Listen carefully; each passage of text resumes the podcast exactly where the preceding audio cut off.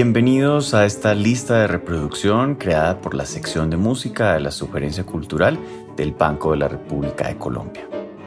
Les habla Felipe Clavijo Ospina y este es el cuarto programa de una serie de seis episodios de la lista de reproducción La música es un arte, en la que seremos testigos de diversos encuentros entre la música y otras manifestaciones artísticas.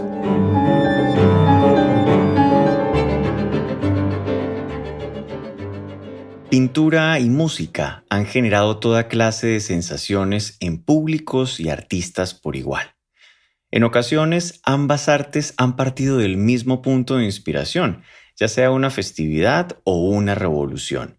En otros casos, son las obras musicales las que invitan al artista a retratar un momento del proceso creativo, y otras veces es la pintura quien invita al compositor a relatar musicalmente los sucesos imaginados e inmortalizados en una serie de imágenes. Para este episodio hemos seleccionado ejemplos de composiciones musicales que han sido inspiradas por la pintura. Iniciamos nuestro recorrido guiados por Franz Liszt y su obra para piano Años de Peregrinaje, que recoge las memorias de sus múltiples periplos artísticos y personales por Europa. Los primeros movimientos nos cuentan algunas de sus vivencias en Italia, su intenso romance con una famosa condesa, su admiración por la literatura de Petrarca y Dante, y la profunda impresión que le causó una pintura de Rafael titulada El matrimonio de la Virgen, que logró representar con gran vivacidad nuevos colores y timbres musicales. Veamos otro ejemplo. En 1904, Claude Debussy compuso la obra para piano La isla de la felicidad, inspirado en la pintura de Jean-Antoine Watteau, La embarcación hacia Cítera de 1717. En la pintura se ilustra lo que la aristocracia francesa llamaba una excursión festiva, donde los asistentes se entregaban a los placeres cortesanos del amor, recreando las fantasías de Afrodita en la mitológica isla griega. En el verano del mismo año, Debussy vivía su propio romance con la cantante Emma Bardak en la isla de Jersey, así que la obra de la felicidad terminó siendo algo así como un código amoroso entre el compositor y Emma, que evocaría la complicidad entre los amantes, a Cítera y a Afrodita. La siguiente pareja de selecciones gira en torno a Caprichos, una serie de 80 grabados del pintor español Francisco de Goya.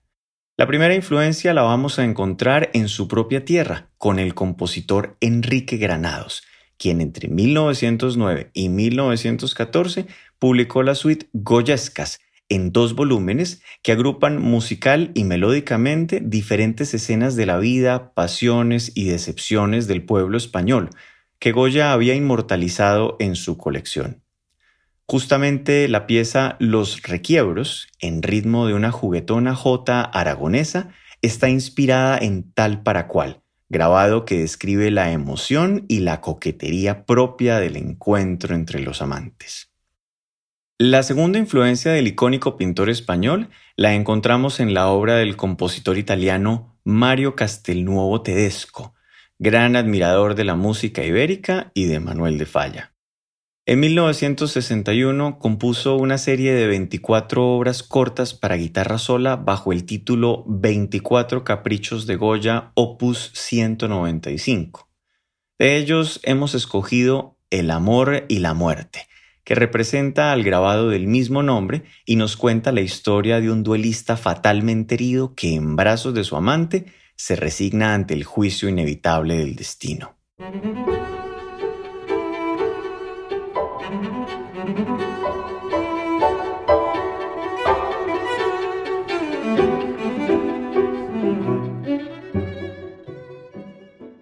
Nuestro recorrido por la relación arte-música nos acerca ahora a Armand Russell y su obra Zoomorphs para trompeta, trombón y multipercusión, que fue concebida como un homenaje a la obra del pintor Vasily Kandinsky. Y no es un homenaje convencional. A diferencia de los ejemplos que hemos venido explorando, Russell no se inspiró en una pintura específica del artista ruso, sino más bien en su obra en general, entretejiendo un diálogo que se desenvuelve en el espacio mediante conversaciones musicales de motivos muy breves. Así, su obra recorre un paisaje sonoro que de manera inesperada atrapa la atención del oyente a través de imitaciones rítmicas y variaciones tímbricas. Y por supuesto, esta jornada no podía llegar a su conclusión sin visitar al compositor Modest Mussorgsky.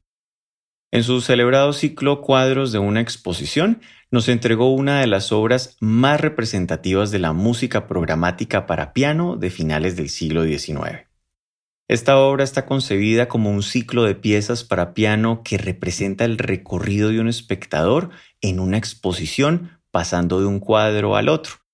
A medida que éste recorre la exposición, los motivos característicos del movimiento inicial también retornan con ligeros cambios, como si el compositor transcribiera musicalmente las emociones e impresiones que las pinturas suscitan.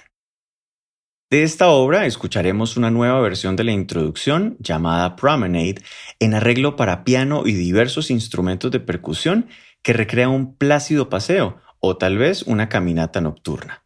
Posteriormente presentaremos los dos últimos movimientos del ciclo.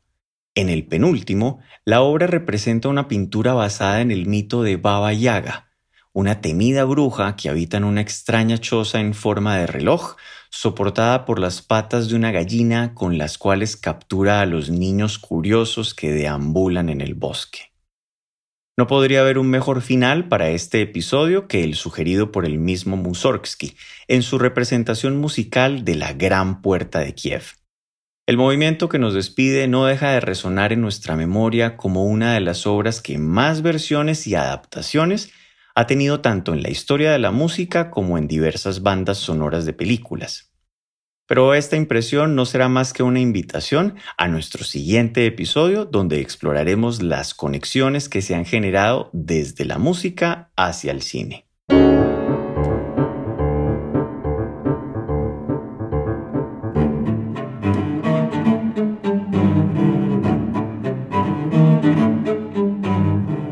Los invitamos a escuchar la lista de reproducción La música es un arte, que se encuentra disponible en la cuenta de Spotify Banrep Cultural. La investigación y selección de la música de esta lista fue realizada por Jaime Ramírez. Los estuvimos acompañando Felipe Clavijo Espina en la presentación y adaptación de este episodio, Jefferson Rosas en la edición y montaje y María Alejandra Granados en la producción. Toda la actividad cultural del Banco de la República se encuentra en la página web www.banrepcultural.org, en Facebook como Sala de Conciertos Biblioteca Luis Ángel Arango y en Instagram, Twitter y YouTube como Banrep Cultural. La música de este podcast es parte de Conversaciones, variaciones para violín, violonchelo y piano, opus 32, del compositor Juan Antonio Cuellar, interpretada por el ensamble Lincoln Trio. Los esperamos en un próximo episodio.